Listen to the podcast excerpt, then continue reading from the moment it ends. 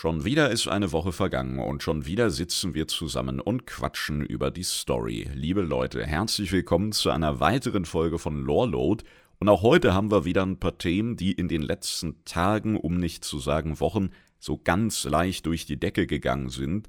Viele haben ihre Nerven verloren, viele sind munter am Diskutieren und viele wissen gar nicht so richtig, wohin mit sich. Darum fangen wir auch heute direkt mit dem großen, leuchtenden Elefanten im Raum an. Und zwar, es wird jede Rasse Hexenmeister werden können. Und diese News hat zum einen dafür gesorgt, dass sich viele Spieler einfach sehr gefreut haben, genauso wie beim Tauren Schurken vor kurzem, ne? wo sie auch die Community so ein bisschen gespalten hat. Die einen, oh Gott, was soll das denn jetzt? Und die anderen, geil, hab ich Bock drauf. Neuer Main, direkt Reroll von der Rasse her, ja. Und sofort ein Haufen witziger Artworks, wie die tauchen, um mit den anderen Völkern in Sachen Ruhe und Geschmeidigkeit mithalten zu können sie einfach so ein paar Kissen unter die Hufe gebunden haben. Also super witzige Ideen, Haufen Memes, aber ja, zu dieser Lichtseite kommt natürlich auch immer eine Schattenseite und die ist im WoW-Bereich ja gern mal so eskalativ, dass man sich an die frühen Yu-Gi-Oh! Zeiten und das Reich der Schatten erinnert, wo du gelandet bist, wenn du so ein Duell verloren hast. Und manchmal kommt es mir so vor, als würden Teile unserer Community dieses Reich der Schatten wirklich willkommen heißen und sagen, ja, verzehre mich, ne? ich muss rein in den Strudel der endlosen Dunkelheit und dann verlieren die sämtliche Grenzen aus den Augen und irgendwann ist es nur noch so ein geistloses Gebäsche. Ja, das ist ganz fürchterlich zu beobachten, aber gut, das haben wir irgendwie in allen Bereichen mittlerweile, gerade in den sozialen Medien, wenn man da hoch und runter diskutiert, das hat ja selten irgendwas mit einem sinnigen und zielführenden Diskurs zu tun, ne? Das ist eine ganz traurige Entwicklung, aber darüber wollen wir heute nicht so reden. Der eine Funken Hoffnung, der da allerdings immer wieder aufglüht in meinem Blickfeld, der findet sich ganz einfach in unserer kleinen Community hier, denn auch in den Kommentaren unter meinen Videos wurde sich ausgetauscht, nachgefragt und diskutiert und das in einem angemessenen Ton, bemüht darum, einen gemeinsamen Nenner zu finden und nicht einfach nur Scheiße, Dreck und wer was anders sieht, hat sowieso keine Ahnung und spielt ja nicht das richtige WoW und ja, wenn irgendwer sowas raushaut, dann ist das sowieso die rote Fahne schlechthin, ja, die Red Flag vor dem Herrn und dann kann man es eigentlich eh vergessen, deswegen, ja, waren das ganz angenehme Gespräche, ne? Und wir gucken mal, dass wir heute ja auch eins zustande bringen, denn äh, diese Thematik ist tatsächlich groß. Ja, diese Thematik ist groß und ich habe mir so ein paar Punkte rausgesucht, die wir einfach mal besprechen wollen, um vielleicht auch jedem, egal wie er dazu steht, einfach ein paar andere Blickwinkel zu verpassen. Denn es ist schon sehr, sehr lange so, um nicht zu sagen seit jeher, dass Blizzard die Lore hinten anstellt, wenn es um Gameplay oder Zugänglichkeitsentscheidungen bzw. Mechaniken geht.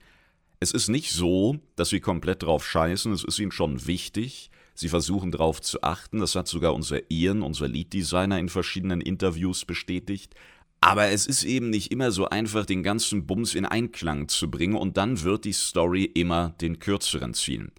Das hatte Ian selber in einem Interview am Ende vom Addon BFA gesagt, wo viele Spieler mit dem Ende des alten Gottes Ensors ja nicht so zufrieden waren. Den haben nämlich nicht unsere Helden in einer fetten Cutscene weggelötet, sondern wir. Wir haben im Bosskampf dieses Portal dann genutzt, das in die Herzkammer geöffnet wurde, und kanalisierten dann einen machterfüllten Azeritstrahl durch uns und unser Herz von Azeroth, diese Halskette, die wir das ganze Addon über ausgebaut haben, und zerlöteten damit den alten Gott und auch Nialota, diese schlafende oder in dem Fall dann erwachte Stadt der Schrecken. Und das fanden viele ziemlich lame. Sie haben da mal was Neues probiert, ich meine, sie sagten sogar, Sie haben versucht, sich da an einigen ähnlichen Sequenzen aus Final Fantasy zu orientieren und da das nicht so gut ankam, wurde Ian immer mal wieder darauf angesprochen, ob sie denn jetzt so weitermachen wollen und was sie sich genau dabei gedacht haben. Und er sagte, ja, wir haben so ein bisschen rumprobiert und er kann auch verstehen, dass die Leute gern noch mehr vom entfesselten alten Gott gesehen hätten. Ja, wir haben ja gedacht, scheiße, der ist entfesselt, das hatten wir so noch nie. Der wird uns platt machen, der wird unsere Realität vollends vernichten, er wird die nächsten drei Addons stemmen, wir müssen Azeroth zurückerobern und, und, und. Ja, und dann war es ein Red Boss, wir haben den weggelasert, ja, und Feierabend, wie wenn man mit so einer großen Fliegenklatsche auf so eine kleine Fliege zu rennt, so patsch und fertig, ne, war doch kein epischer Kampf. Und er sagte dann, abschließen, nachdem er so ein bisschen hin und her watschelte in seiner Argumentation, dass wir am Ende des Tages ein Computerspieldesign, also wir als Blizzard, und es geht am Ende darum, Dinge, Bosse, Gegner umzuhauen und schöne Beute dafür zu bekommen. Und das ist natürlich so eine Aussage, die tatsächlich sehr stark gewichtet wird bei Blizzard, ja, die nahezu ganz oben steht und die natürlich das Herz eines jeden Lore-Freunds erstmal in tausend Stücke zerreißt. Aber ja, das war eine ganz klare Ansage und sobald man merkt, irgendwas haut hier gerade storytechnisch nicht so hin, dann ist die Wahrscheinlichkeit hoch, vor allem wenn man sehr tief gegraben hat, dass da wieder so eine Entscheidung stand von wegen, setzen wir das jetzt um oder ist es gerade wichtiger, aufs Gameplay zu achten und können wir es vielleicht später mit dieser Story nochmal aufgreifen, irgendwie anders verwursteln oder, oder, oder, oder halt auch nicht. Auf jeden Fall Gameplay wichtiger, Boss umhauen muss stehen, ist ein Computerspiel, die Leute wollen auch ein bisschen Action, ja, und was zu tun haben. Und das ist leider ein Punkt, auf den wir natürlich immer wieder zurückkommen und den man durchaus im Gedächtnis behalten sollte.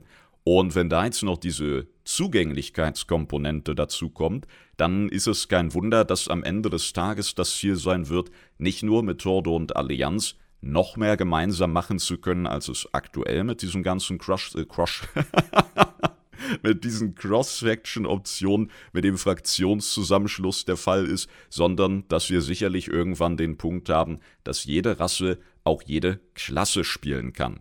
Und das einzig richtige Problem dabei, das ich momentan sehe, ist eben der unterschiedliche Designaufwand bei diesen Klassen, die Animation von einem Krieger zu übertragen. Sicherlich nochmal was anderes als neue Schamanentotems zu designen oder sogar neue Druidenformen. Also, das wäre vielleicht eher so ein Zusatzfeature für ein neues Add-on, ne?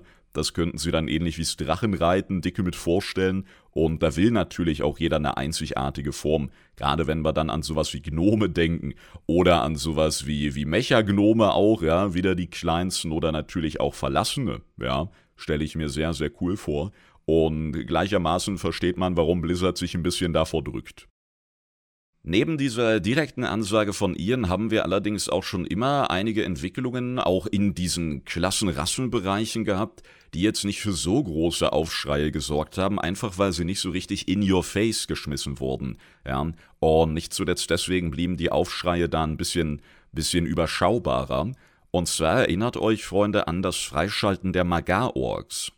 Die Magar-Orks, die wir ja aus der WoD-Add-on-Zeitlinie dann gerettet haben, weil dort Irel, eine Drenai-Exarchin, mit ihren Lichtfanatikern durchdrehte und kurz nach unserer Abreise alles für das Licht erobern wollte, was eben nicht für das Licht kämpfte, und dass unsere Orks sich da sofort dagegen stellten, ist wenig überraschend. Ja, da kamen wir ja dann an, haben nur gedacht, hä, was denn jetzt los? Und ein alter, geschundener Grommasch hat uns dann empfangen und meinte, tja, unsere Dörfer, unsere Städte wurden plattgewalzt, viele unserer Helden und Freunde sind dieser Lichtarmee dort zum Opfer gefallen und dann rückten die auch schon an mit ihren Panzern und wir haben die übrigen Magar, während Grommasch sich reinstürzte in diese Armee, um die aufzuhalten, ja, haben wir die übrigen Magar gerettet, die eben auch von diesem diesem Lichtkrieg gezeichnet waren, Freunde, Familie, ihre Heimat an das Licht verloren haben, an diese durchdrehende Irel.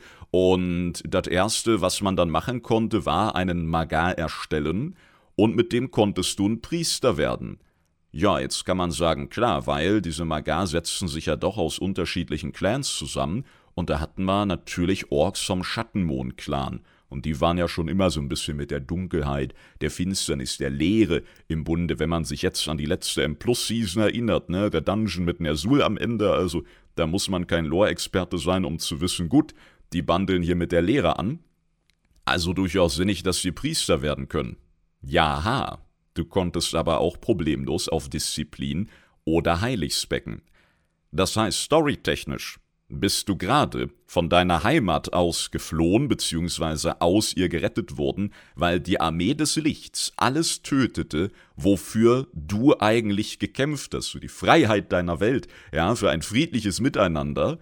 Und das erste, was dir einfällt, wo du jetzt in Orgrimmar in einer anderen Zeit angekommen bist, mit traumatisierten Freunden aus deinem Volk, ist, Du haust erstmal ein paar Blitzheilungen raus und sagst, geil, Leute, das Licht, hier ein Schild für dich und hier ein Buff für dich und ja, to totaler Bullshit eigentlich, ne? Aber haben A nicht so viele mitbekommen, also B nicht so ein großer Aufschrei. und natürlich auch ganz klar wieder Gameplay und Zugänglichkeit über der Story.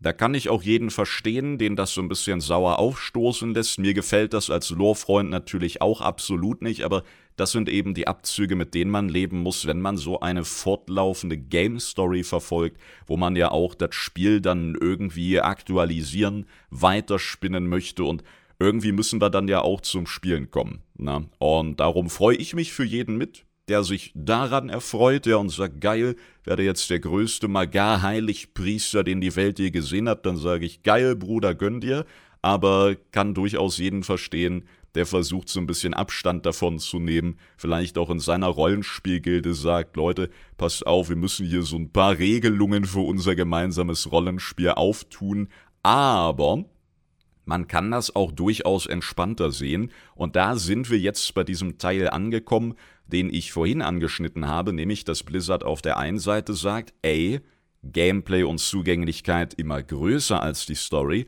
aber wir versuchen gleichermaßen nicht vollends drauf zu scheißen.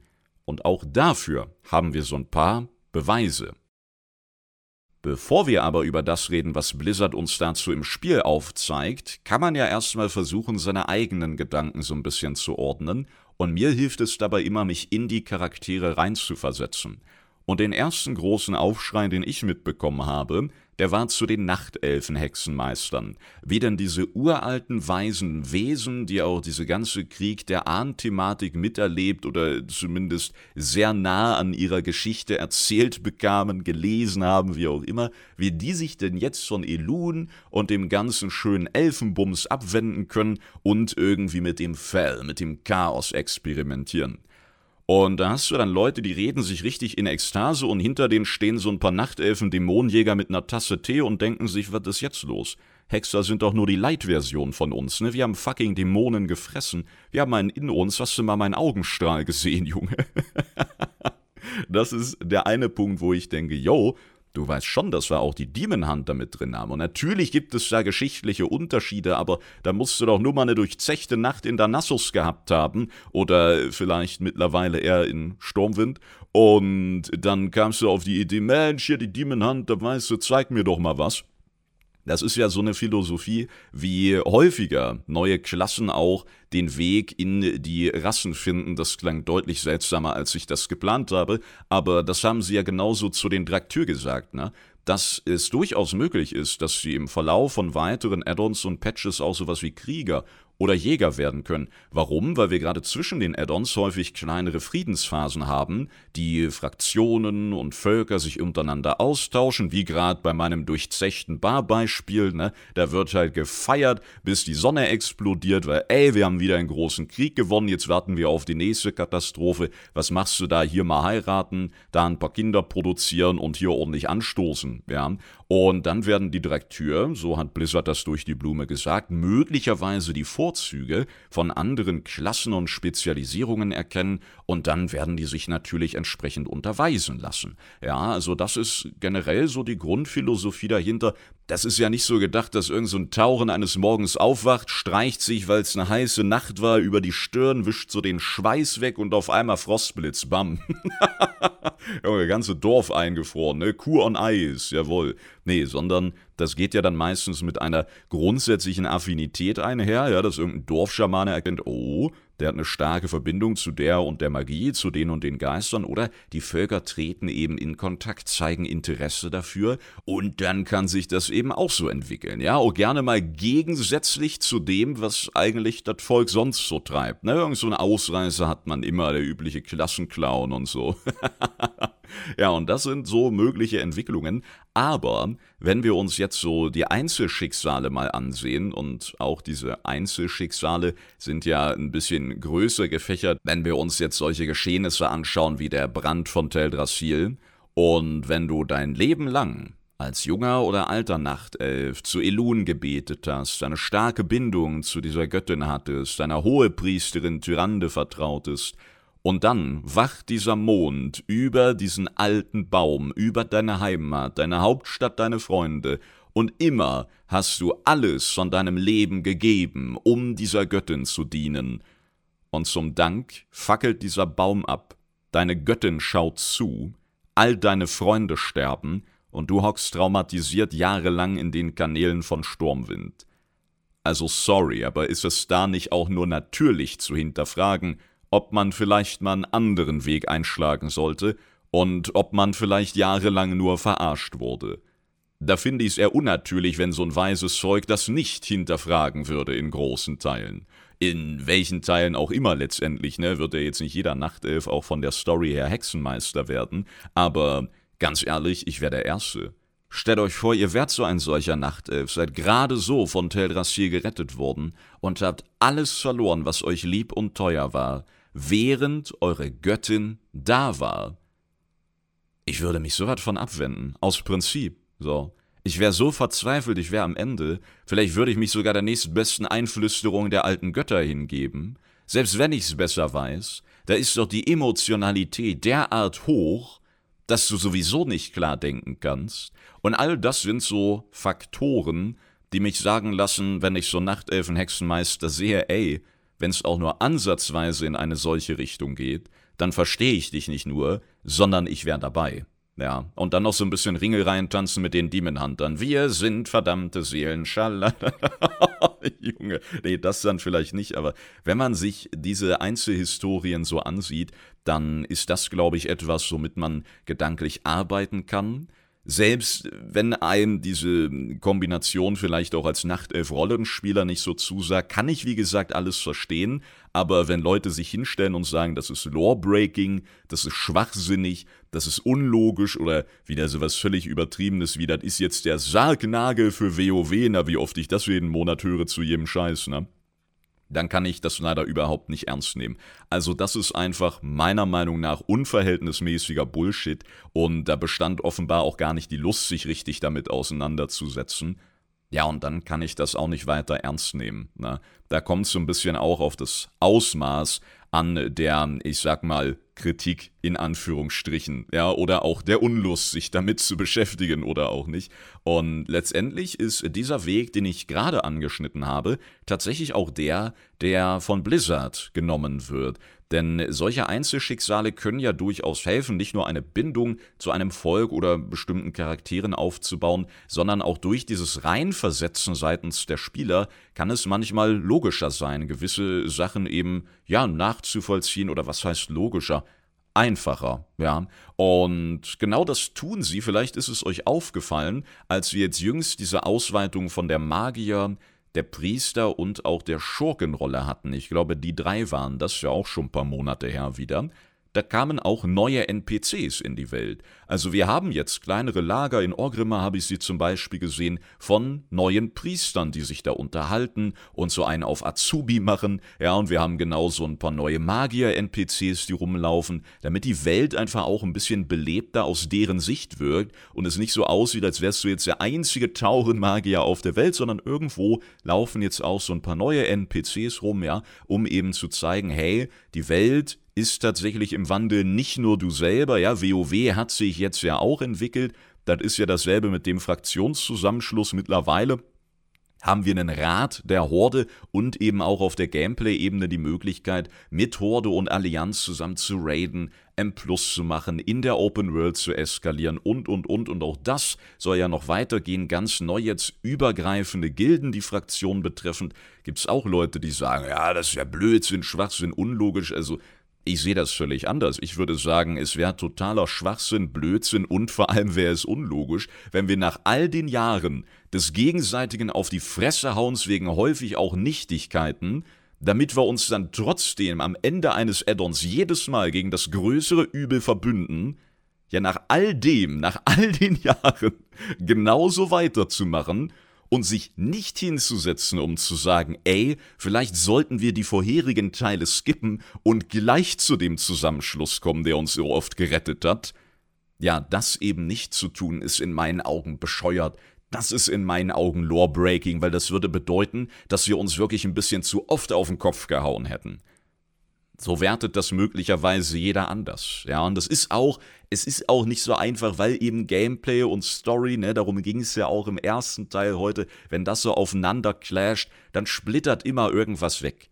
Und allen kannst du es natürlich eh nicht recht machen, aber ich finde, es ist genauso einfach, sich das schön zurechtzurücken, wie sich einfach nur auf die Scheiße zu konzentrieren. Und ganz ehrlich, wenn ich da die Wahl habe, dann konzentriere ich mich lieber auf das Schöne. Ja, aber wie vorhin angeschnitten, gerade unsere Rollenspieler, gerade die, die eben seit Jahren vielleicht auch für eine völlig andere Entwicklung ihrer Lieblingsvölker beten, ja, und hoffen und glauben, so für die ist das möglicherweise auch ein sehr kritischer Treffer. Und darum verstehe ich auch jeden, der ähnlich mit diesem Spiel verbunden ist wie ich und da vielleicht auch sehr emotional geladen reagiert und somit ähnlich wie die Nachtelfen, auch wenn man jetzt die Schwere der Ereignisse nicht vergleichen sollte, aber ähnlich wie die Nachtelfen dann wirklich so ein bisschen blind reagiert, ja, blind reacted, nee, das tatsächlich nicht, aber so ein bisschen diese Emotionalität alles überschattet und man sich wirklich dann nur auf diese eine sehr doofe Seite konzentriert und sagt, nein, kann nicht sein, will nicht sein und dann schottet man so ein bisschen ab. Kennt man ja auch. So erkläre ich mir zumindest diese große, wirklich hasserfüllte Welle, ja, auf die man so gar nicht mehr gut einreden kann. Und ich hoffe, auch die flacht irgendwann ab und viele Leute können sich doch damit arrangieren, weil Blizzard macht sogar noch mehr als das, was ich gerade ansprach, mit weiteren Tauren, Magiern und Orkpriestern, die so rumrennen. Die größte böse Welle dieser Art, die schwappte nämlich über die lichtgeschmiedeten Drenai-Hexer. Und das klingt erstmal ultra seltsam. Und das fühlt sich auch, je nachdem, wie lang man drüber nachdenkt, immer seltsamer an. Aber Blizzard hat uns auch dort tatsächlich einen NPC gegeben, der, meine ich sogar, in dieser neuen Hexer-Quest-Reihe eine Rolle spielt, wo man ja so ein paar Quests hat, um dann seine Begleiter sehr coole Änderung vom Hexenmeister so ein Stück weit anpassen und einfärben zu können. Und auch da stehen dann natürlich viele von diesen neuen Hexervölkern rum, wenn man so möchte. Denn die sind gerade frisch Hexenmeister geworden. Was macht man als erstes? Na, erstmal den Begleiter umfärben. Let's go. Und da finden wir einen solchen Drenai-Hexer mit dem Namen Initiant Oman. Und das ist einfach ein Lichtgeschmiedeter mit so einer lila Kapuze und ja, sieht halt ein bisschen anders aus als die, die wir jetzt von Turalion und seiner Gang von der Vindica kennen. Und der erklärt seine Motivation ganz offen und eindeutig, so ähnlich wie es ich gerade mit dem Nachtelfenbeispiel hergeleitet habe. Also Blizzard will auch, dass man in solche Richtungen denkt, wenn man versucht, diese Beweggründe nachzuvollziehen. Und das fiel mir hier wieder ähnlich leicht, ja. Denn der Initiant erzählt davon, dass er sich nahezu vom Licht abwenden musste. Weil, wenn er sich die Historie seines Volkes ansieht, und das ist jetzt so ähnlich wie bei diesem Elun, war immer da, aber macht sie was, wenn sie eigentlich was machen müsste aus unserer Sicht? Naja, vielleicht so das Mindeste, ja. Und das sieht der Drenai ganz ähnlich mit der Historie seines Volkes, die natürlich auch schon immer mit dem Licht verknüpft war. Weniger mit Elun, aber mit dem Licht und den Naru. Er spricht nämlich davon, dass er sich sehr, sehr gut an das lichtgetränkte Erbe seines Volkes erinnert, an die Xeneda auf Argus, an die Geneda auf Drenor und an die Exoda auf Azeroth. Und was hat es gebracht, dem Licht zu folgen und zu vertrauen? Naja, riesige Abstürze dieser besagten Schiffe, viele, viele Tote und immer noch eine überlebende Gruppe, die gerade so vom Licht beschützt vermeintlich, ne, groß genug war, um genauso weiterzumachen, um dem Weg zu folgen, um weiterhin zu sagen, hey, wir sind am Leben, preiset das Licht. Und vielleicht fühlst du dich dann nach dem zehnten Mal doch verarscht und denkst dir, ja, hat das Licht jetzt irgendwas gemacht oder hatten wir nur Glück? Warum hat das Licht überhaupt diese Raumschiffe abstürzen lassen? Warum beschützt uns das dann nicht weiter, wenn wir ihm doch dienen, an es glauben und und und? Ganz ehrlich, wenn du drei solche Schiffe hast, und die krachen alle runter. Und jedes Mal stellt sich wer hin und sagt, Mensch, das Licht geil. Da würde ich mich auch verarscht fühlen. Und da sind wir wieder.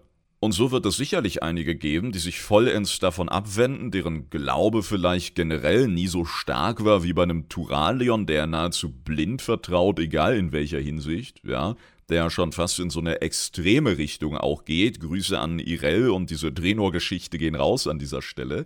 Er allerdings sagt, dass er wegen all diesen, ich fasse es mal unter Katastrophen zusammen, ja, dass er da nach einem Weg gesucht hat, der einfach anders ist, der aber gleichermaßen nicht zwangsweise im Widerspruch zum Licht steht, aber der eben einfach andere Möglichkeiten eröffnet. Und da er selber all diese Katastrophen überlebt hat, ist er jetzt der Meinung, dass es seine Aufgabe ist, einen solchen Weg zu finden und einfach stärker zu werden für sein Volk, für diese Historie, für seine eigene Zukunft. Also schon zum Ende hin so ein bisschen schwammig, ne, so das Licht hat mich verarscht, ich suche jetzt einen anderen Weg, aber der muss ja nicht im Widerspruch zum Licht stehen und und und. Da bleibt dann abzuwarten, was das Licht vielleicht selber irgendwann dazu sagt, aber ja, hier hat Blizzard eben versucht, uns so eine kleine gedankliche Hilfe zu geben und sie laden uns quasi ein, unsere Entwickler, in so ein kleines Gedankenexperiment umzuschauen, wie würden wir uns da fühlen. Und da kannst du dann noch so schön leuchten wie ein Weihnachtsbaum, wenn um dich rum all deine Freunde und Familienmitglieder umkippen, dann sagst du vielleicht irgendwann, hm, war die Lichterkette jetzt doch nicht wert. Und da sind wir wieder. Auch hier gab es natürlich wieder Leute, die sofort abgeblockt haben, das gar nicht hören wollten und und und, was ich super schade finde, aber so wie ich es bei den vorherigen Beispielen auch gesagt habe, ich verstehe jeden, der damit nichts anfangen kann, der vielleicht auch keine Lust hat, sich da gedanklich drauf einzulassen. Nicht jedem kann immer alles gefallen, aber das Ausmaß von manchen Äußerungen ist halt einfach total bescheuert. also da kann ich auch keine schönen Worte mehr finden und da lässt sich manchmal auch kein gemeinsamer Nenner sehen. Aber ja, ey, wenn jemand schreibt, nö, ich finde das trotzdem doof, ey, dann ist das so. Dann hoffe ich, du findest an anderen Ecken des Spiels Spaß und kannst dich irgendwie mit dieser Änderung jetzt arrangieren. Was willst du da machen? Ich finde es schön, dass Blizzard uns hier die Möglichkeit gibt, dass sie sich bemühen, trotz dieser Gameplay- und Zugänglichkeitsschwere doch so ein paar Lore-Schnipse mit reinzubringen, persönliche Geschichten einzuweben und mir persönlich hilft das sehr beim Umgang mit solchen erstmal, man möchte fast sagen, frevelhaften Veränderungen, ja. Was ich aber überhaupt nicht gefühlt habe, und da müssen wir jetzt wieder storytechnisch und nicht menschlich rangehen, das sind so Ansagen wie, ja, ist ja totaler Schwachsinn, die sind ja im Licht geschmiedet und vom Licht ermächtigt und wie können die da wieder rauskommen? Und sicherlich sind die Drenai als solche jetzt zum Teil auch random Charaktere, ja, nicht so willensstark wie wir Helden oder wie ein Illidan, aber das Licht muss nicht immer sein Willen durchsetzen. Ihr erinnert euch an den hier, oder?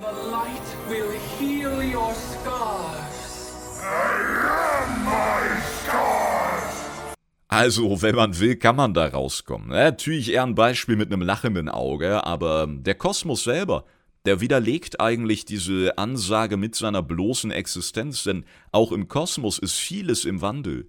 Vieles verändert sich stetig, ja, vieles ist in irgendwelche Kreisläufe unterteilt. Der Kreislauf von Leben und Tod, gar nicht so lange her, da hatten wir den Bums, aber auch wenn wir uns das Licht ansehen, wenn wir uns jetzt an diese super markante Anfangsquest von der Priesterklassenhalle in Legion erinnern, da werden wir als cooler Priester-Spieler-Charakter und Held von Welt zusammengerufen, ja, zusammen mit anderen mächtigen Priestern nämlich.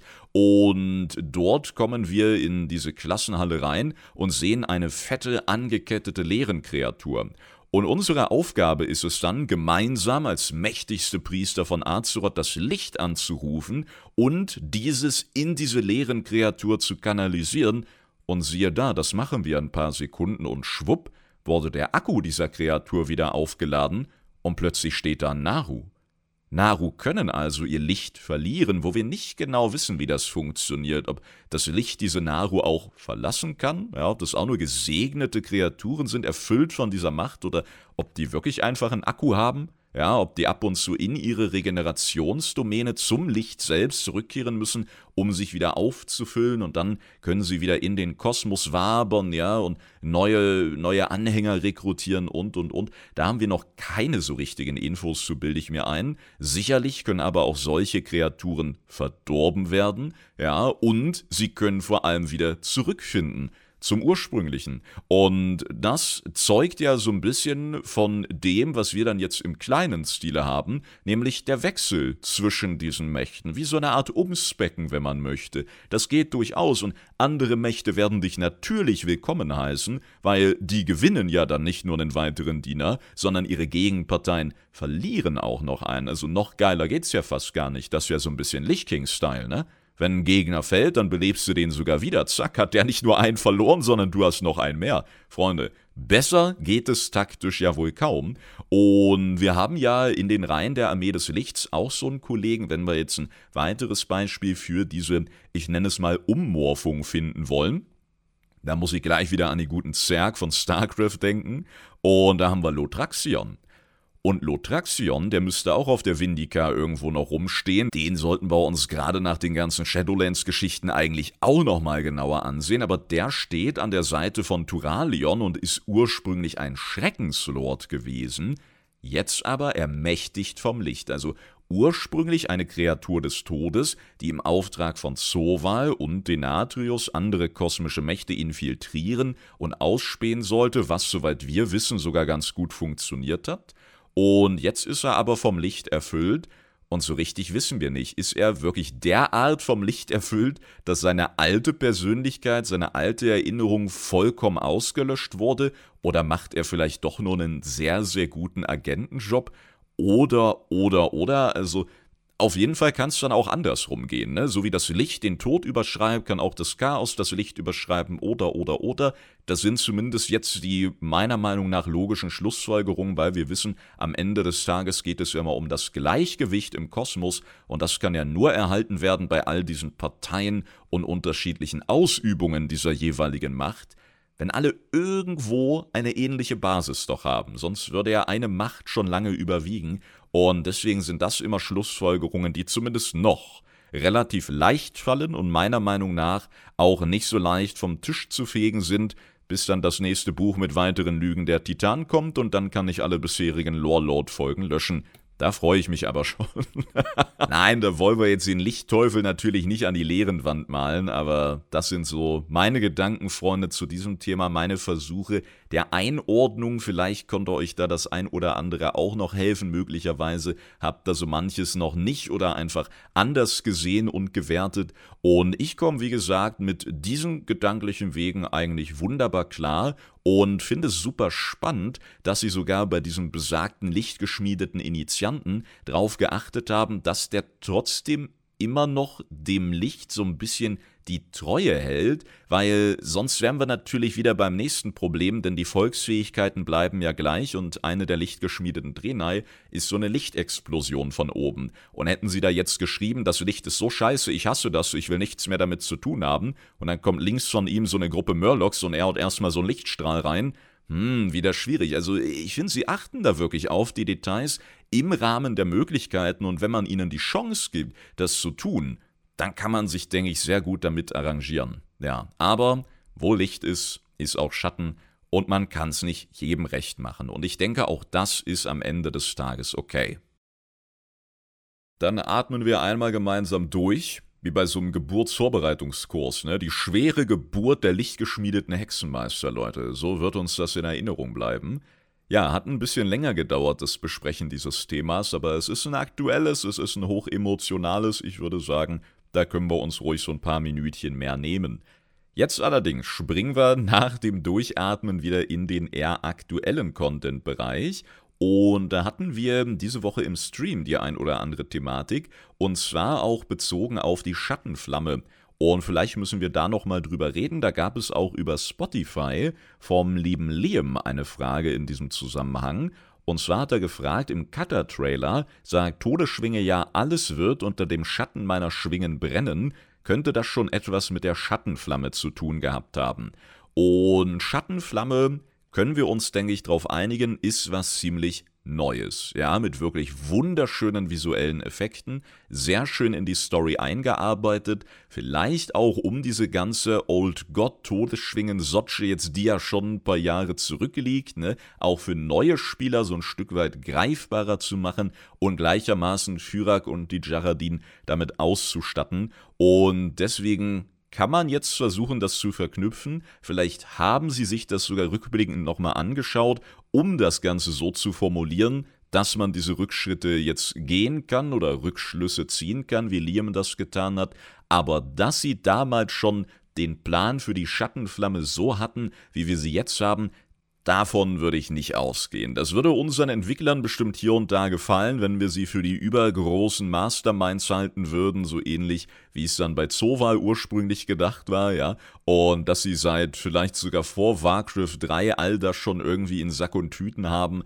Aber jüngste Beispiele haben ja auch gezeigt, dass manchmal die Arbeiten, die auch Easter Egg geschwängert waren, von Entwicklern einfach fallen gelassen werden ja, weil die eben nahezu alleine dran gesessen haben, dann die Firma verlassen wollten, mussten oder wie auch immer. Und wenn die anderen dann dazu gefragt werden, jüngst ja dieser eine Drache wieder Thema gewesen, irgendwo hinter den Ruinen von Ankiraj, ja, der da in seiner Höhle liegt und schlief.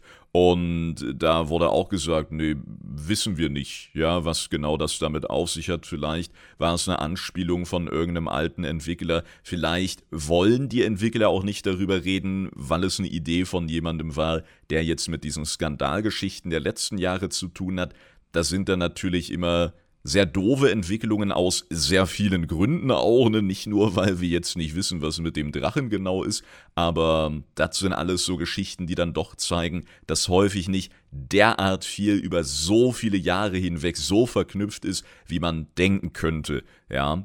Und darum finde ich es umso schöner, wenn sich dennoch diese Connections irgendwie ziehen lassen. Ich bin ja großer One Piece-Fan. Und One Piece ist ja auch ein Anime bzw. Manga, der schon viele, viele Jahre läuft. Und immer wieder wird der Mangaka, der Zeichner, der gute Oda, hingestellt, als so die göttliche Figur schlechthin, die alle roten Fäden verknüpft und, und, und. Und dann ist mal so eine Woche Pause ja, wo kein neues Kapitel von diesem Manga kommt und da drehen die Fans immer durch. Da kannst du gar nicht erst auf YouTube oder Reddit gucken, weil die Leute sind dann mit ihren Gedanken allein und da kommen Theorien zustande. Ja, da gibt es dann so ein großes Meme von wegen, oder atmet und die Fans so, oh mein Gott, da hat er direkt die nächste Stufe von Ruffy vorhergesagt, von der Hauptfigur, ja. Oder oh mein Gott, da ist ein Foto von ihm aufgetaucht und bestimmt hat er irgendwo seine Jacke so gekrempelt, dass man jetzt den weiteren Storyverlauf ablesen kann. Junge, das ist manchmal noch verrückter. Ja, und dann kommt drei Wochen später irgendwie ein Interview von ihm raus, wo er sagt, dass er manchmal selber googeln muss und in irgendwelchen One Piece Wiki-Seiten nachschaut, welche Moves jetzt eigentlich welcher Charakter hatte, welchen man jetzt mal wieder als Easter Egg bringen könnte oder irgendeine geupgradete Version nach all den Jahren, ja. Und dann drehen wieder alle im, am Rad und denken, oh krass, das plant er seit 1999 und eigentlich muss er bei all dem Stuff, den er mittlerweile so zusammengeschrieben hat, hin und wieder selber gucken, was das war jetzt nochmal. Ne? Ist immer sehr witzig zu beobachten und ich denke, auch wenn das zwei völlig andere Franchises, zwei völlig andere Ausrichtungen und natürlich auch Marken sind, ja, ist das doch so eine Gemeinsamkeit, die irgendwo alle Entwickler gemeinsam haben. Auch ich muss manchmal gucken, scheiße, wenn ich jetzt zwei Wochen irgendwie kein Let's Play von Classic aufgenommen habe, muss ich in die alte Folge nochmal reinskippen. Habe ich da jetzt schon das erzählt, was ich heute erzählen wollte? Oder all so ein Bums, ne? Kennt ihr vielleicht auch von euren Projekten, von euren Arbeiten und da sind auch unsere Entwickler nicht fehlerfrei.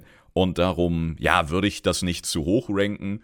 Aber ich freue mich auf jeden Fall drüber, wenn sich solche Connections ziehen lassen, weil muss ja nichts Schlimmes sein, wenn man das nochmal nachschlägt und sagt, schau mal, damit können wir was machen. Und das ist eigentlich immer cool und da kommt es dann, glaube ich, mehr auf das Ergebnis an, das sich einfach geil anfühlt, als jetzt darauf, dass der Entwickler irgendwie ein Elefantengedächtnis hat. Spannend in diesem Zusammenhang ist es aber nochmal zu hinterfragen, was ist jetzt mit diesen Rüstungsteilen, die die Jaradin auch ermächtigt von der Schattenflamme für Fyrak schmieden.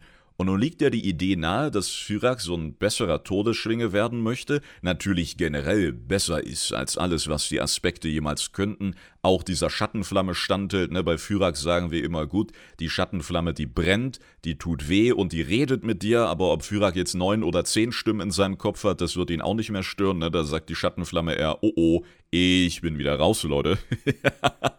und dann kann er natürlich auch aus diesen Fehlern von Neltarion lernen und versuchen, das einfach besser zu machen. Ne? Schattenflamme mit Schattenflamme bekämpfen und bevor ihn diese Macht dann zerreißt, einfach mit Schattenflammen verstärkten Rüstungsplatten, die auch noch von den Jaradin-Meisterschmieden gesegnet wurden, verstärken und schon bricht er nicht so auseinander. Tja, wäre eine Option. Andererseits suchen wir ja immer noch nach diesem Vorboten aus einem der Bücher zur Lehre. Falls ihr da schon alles ein bisschen vergessen habt, in dem großen Tohu Wabohu, ne, haben wir ja eben von gesprochen, das kann schneller gehen, als man denkt bei all den Infos.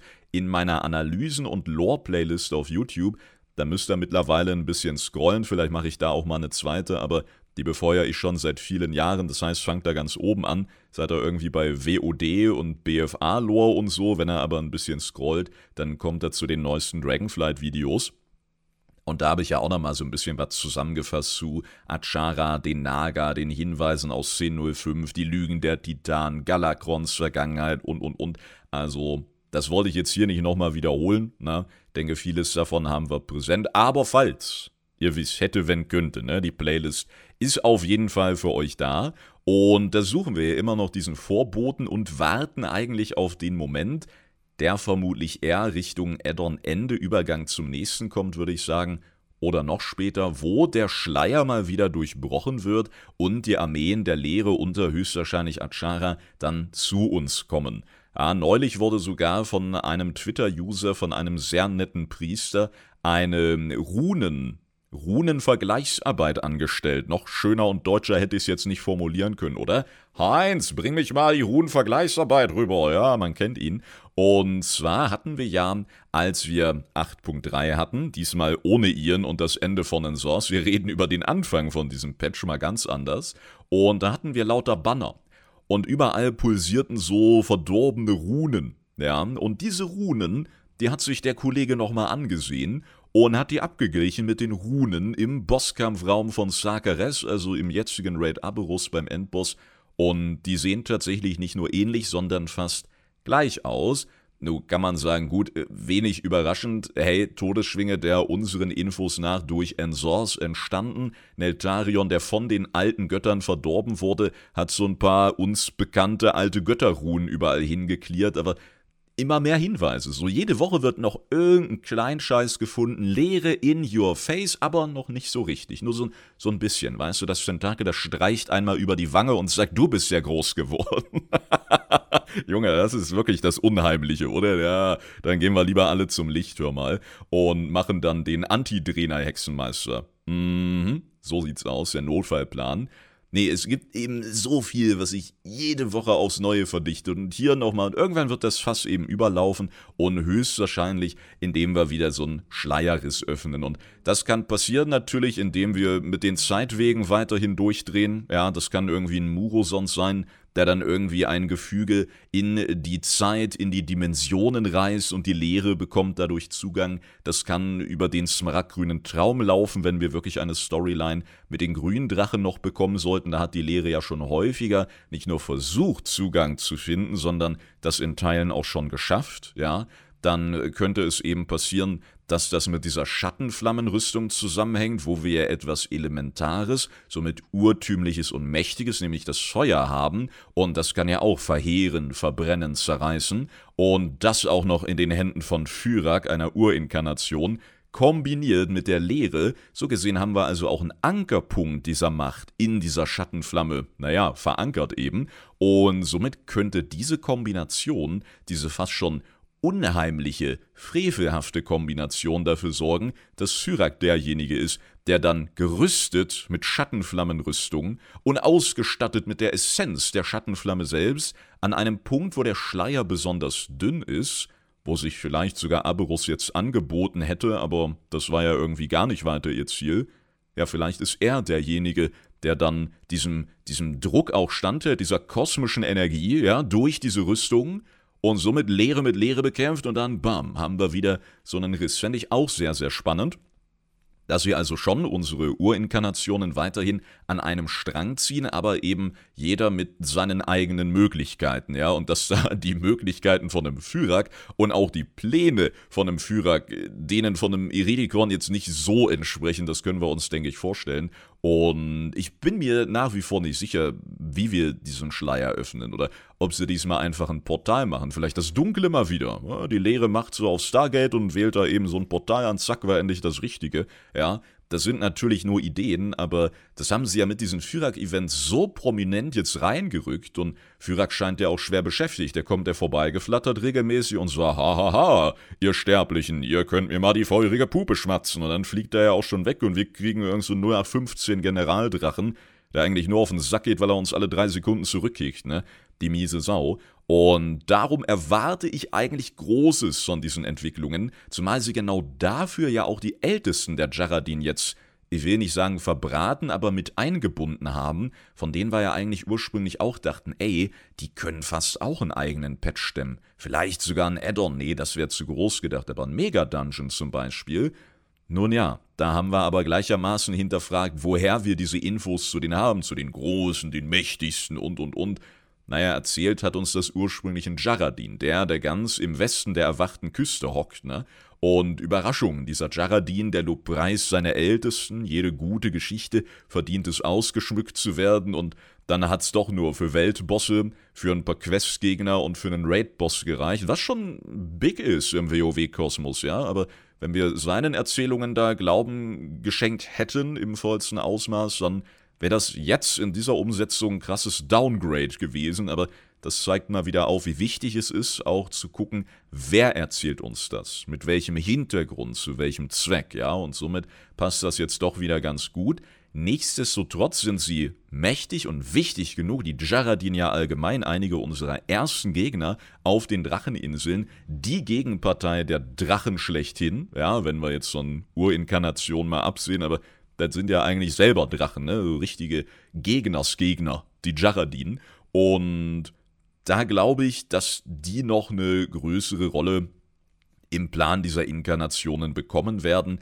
Und wenn nicht, naja, würde mich das ehrlicherweise auch nicht wundern, weil wir so viele andere im wahrsten Sinne Brandherde momentan haben. Aber ich finde, die Jaradin sind sehr gut geschriebene Gegner und deswegen fände ich es echt schade, wenn die jetzt so mal eben von der Kante plumpsen. Ne? Und ja, wir haben unsere Ältesten wieder und werden jetzt aber von den Inkarnationen nicht mehr gebraucht. Fyrak können wir auch nicht töten. Ne? Als Sabellian im Rahmen der Questreise und Jaradin Speer auf ihn schleuderte, hat er uns ja ausgelacht und meinte, hör, meinte, ich würde hier rumliegen und die mächtigsten der Jaradin erwecken. Wenn ihr einfach so durch meine Schuppen stoßen könntet, dann wäre ich ja die nächstbeste Trophäe, sobald die wach sind. Ne? Also diese Partnerschaft basiert ja auch irgendwie nur darauf, dass die Jaradin gerade nicht in der Lage sind, die Urinkarnationen Platz zu machen. Sobald die da eine Möglichkeit finden, sieht's für diesen Deal auch schon wieder schlecht aus. Aber ähm, letztendlich, denke ich, lassen die sich auch weiterhin sehr gut einweben und deswegen war es uns ja auch vorher ein leichtes, die in alle kommenden Entwicklungen irgendwie einzugliedern.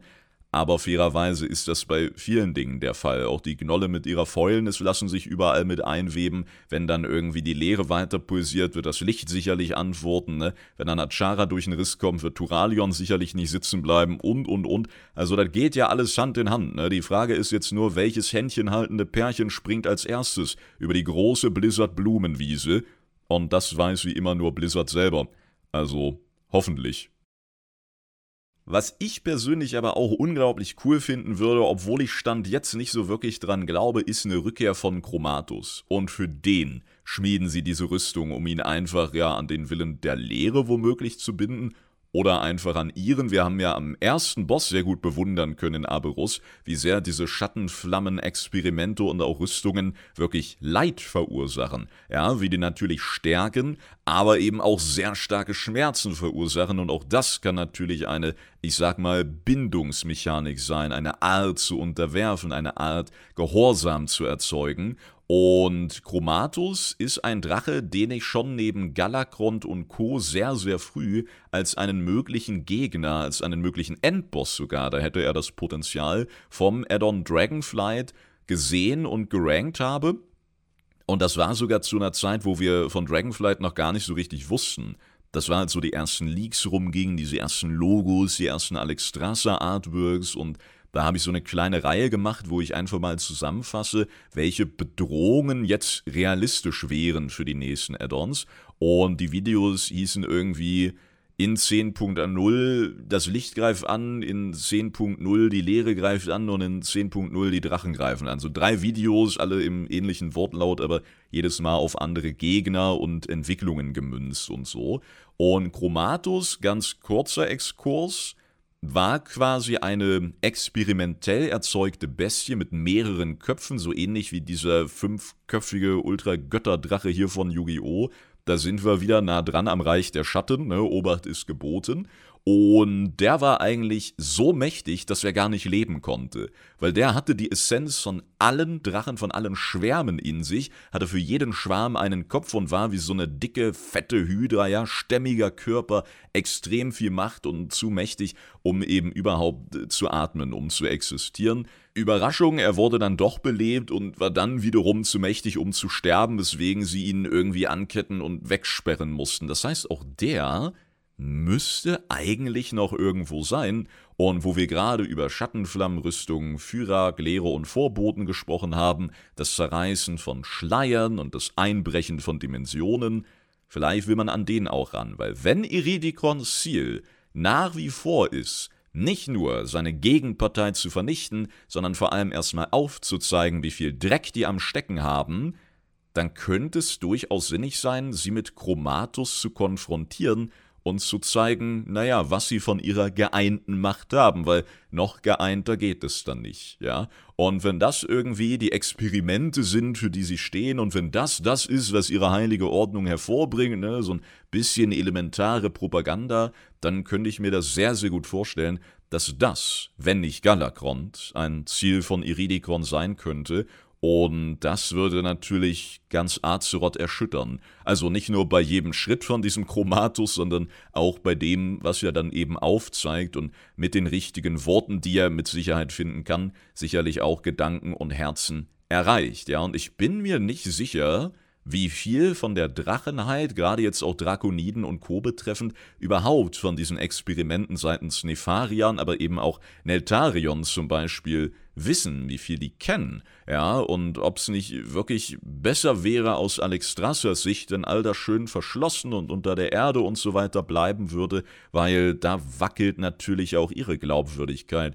und ihr Platz an der Spitze, ja, die Königin der Drachen, und jeden Monat kommt irgendeine neue Scheiße raus und alles, was die Aspekte sagen, ist ja, ja, die Urinkarnation, die müssen weg, ne, auf die müssen wir aufpassen, die zerstören sonst hier die ganze Welt. Und die Aspekte haben selber in jeder dritten Höhle irgendwas weggeschlossen, was nicht so funktioniert hat, weil einer von denen durchdrehte oder oder oder, ja, was auch die ganze Welt vernichten kann.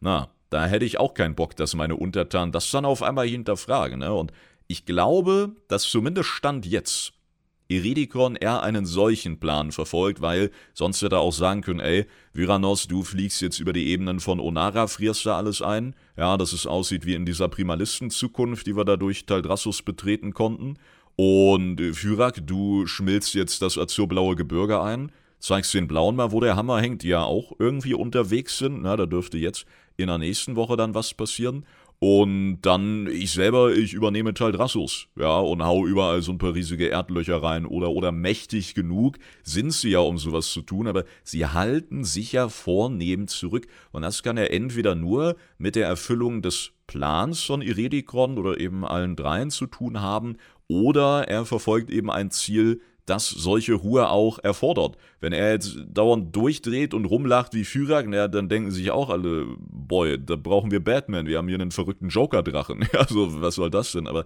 nee, ich denke, sein Ziel ist momentan etwas ruhigerer Natur, bis der Moment dann kommt, wo Iridikon das offenbart, was wir von Nostormu schon ihn betreffend gehört haben, nämlich diese Gier, diesen Hunger. Und davon sehe ich momentan noch nicht wirklich viel, deswegen rechne ich daher nach wie vor mit einem kleinen Character, mit einem kleinen Mindset-Twist, ja, woher auch immer dieser Hunger und diese Gier dann kommt, vielleicht wirklich angetrieben von der Lehre oder dann von Macht, ja.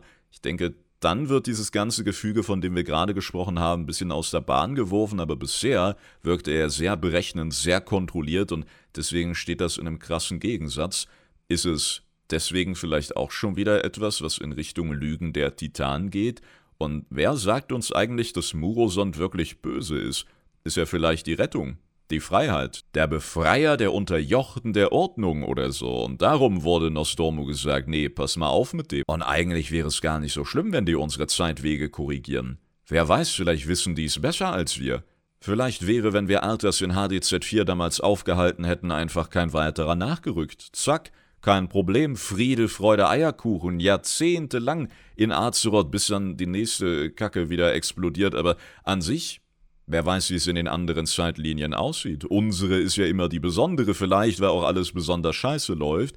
Und die Titanen sagen zum einen, weil sie die Kontrolle behalten wollen, zum anderen, weil sie es vielleicht nicht besser wissen. Auch wenn es die Titanen sind, ist ja ihr Blick auch gerade andere kosmische Mächte und deren Domänen betreffend wieder sehr eingeschränkt, sogar wenn es um sowas wie Zukunftsvisionen geht. Dann haben wir ja erfahren bei Elun, die als Mitglied vom Pantheon des Lebens, zumindest unseres Wissens nach ist das so, in die Schattenlande zu ihrer Schwester der Winterkönigin blicken wollte und das auch geschafft hat, aber nur in einem gewissen Rahmen. Sie konnte zum Beispiel nicht sehen, dass die Todesenergien im Schlund so eskalieren und deswegen all die Nachtelfenseelen, die sie zu ihrer Schwester schicken wollte, dann eben im Schlund gelandet sind. Ne? Also diese begrenzten Blicke, die man da riskieren kann, die können auch schnell in sehr negative Folgen ausarten, wenn man sich denn auf die verlässt und vielleicht hängt diese Warnung vom Urosond auch genau damit zusammen. Zumindest ist das auch eine Theorie, die momentan in den sozialen Netzwerken kursiert. Ich bin nicht so der allergrößte Freund davon, weil eigentlich spricht der ganze Aufbau von Murosond, seit wir die ewigen Drachen kennen, dagegen, dass er dann doch der Good Guy ist. Gut, auf der anderen Seite wäre es ein sehr stabiler Plot-Twist und ein interessantes Finale von dieser ganzen Lügen der Titan-Geschichte. Plus, wir müssten ihn dann vielleicht nicht umhauen, könnten Nostormu doch noch irgendwie erretten, von ihm lernen oder er errettet eben uns, ja. Und letztendlich ist ja im Warcraft-Kosmos häufig die Motivation der Bösewichte nicht böse sein, weil ich böse sein will, sondern wir werten das ja so, aber die sind ich sag mal, im Guten von ihren Taten und ihren Zielen überzeugt und darum lässt sich das durchaus in so eine Richtung drehen und da wir momentan wieder viele unvorhersehbare Entwicklungen, zumindest die Details betreffend haben und wer jetzt genau mitwirkt und wie, wann, wo, warum, ja, kann man das natürlich auch so drehen, aber ich glaube, irgendwo muss auch der Punkt kommen, wo wir einfach ein richtig böses Mistvieh haben und dem dann schön mal in die Fresse hauen, wo wir dann einfach kein Legendary Item bekommen, sondern dann nehmen wir Klaus Kinski, Huckepack und dann rein da in die Zeitrisse. Tja, bin ich gespannt, wie sie das noch drehen und wenden werden. Und damit sind wir schon wieder am Ende der heutigen Folge angekommen. Ich bedanke mich, dass ihr mit am Start wart. Freue mich natürlich, wenn ihr den ein oder anderen Link in der Beschreibung auscheckt. Von YouTube über Twitter bis hin zu Patreon und Co. Alles mit dabei. Schaut gerne mal rein, würde mich freuen. Und dann freue ich mich natürlich doppelt und dreifach, wenn wir uns demnächst gesund und munter wiederhören. Und eine Bitte hätte ich noch, wenn ihr gerade viel Regen habt, dann schickt den gern rüber zu mir. Ich vertrockne, ich verbrenne hier im Dachgeschoss schon wieder. Es ist Ende Mai, ich raste aus, die Pollenallergie, sie kickt und ich will eigentlich nur Regen. Und was bekomme ich? Die Option, dass Murosond eigentlich nett ist. Danke, Blizzard. Danke. Für nichts. Leute, passt auf euch auf, bleibt gesund und bis zum nächsten Mal. Tschüss.